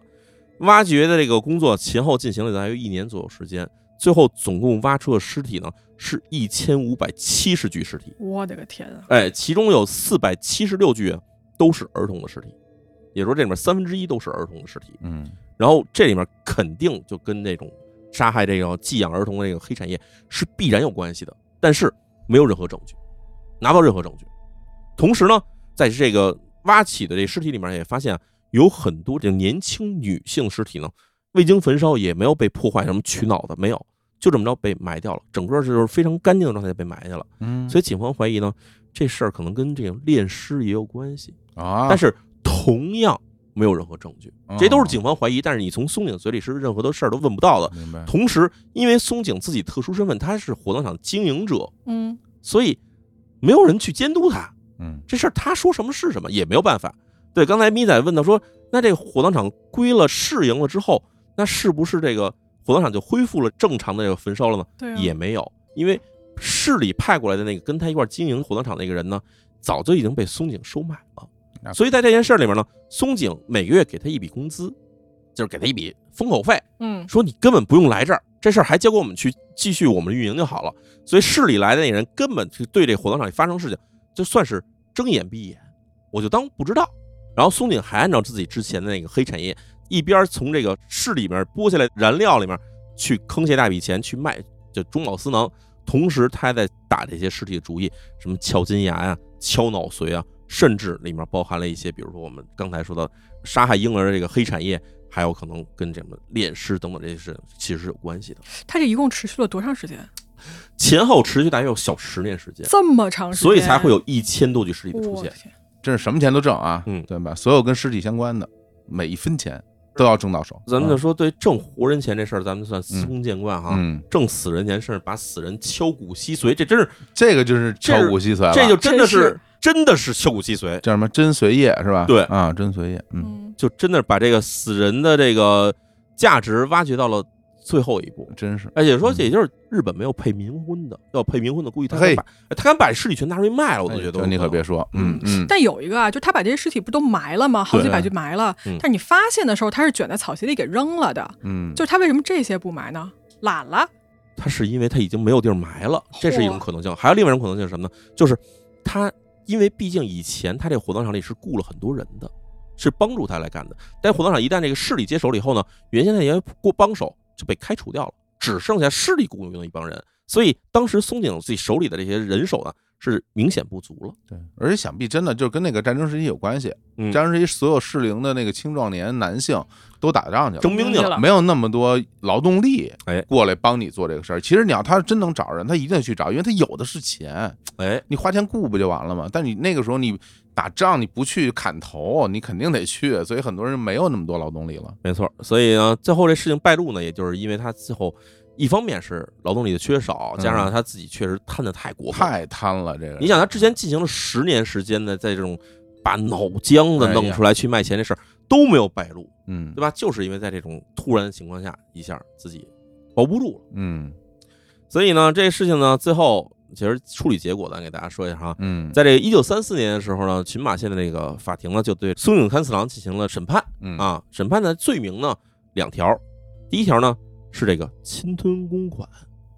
哦，啊，他不是卖油，卖油嘛，这个其实就是投机倒把。当然，这侵吞公款是一条，嗯，另外一条呢，损毁尸体。哎对，这两条呢，最后判刑呢是判刑五年有期徒刑，嗯就判的非常轻。原因对就是因为他有大量的事实其实是找不着证据的，嗯就是那么多杀婴的事情，他假如真裹进了这种事情的话，其实很有可能是死刑，但是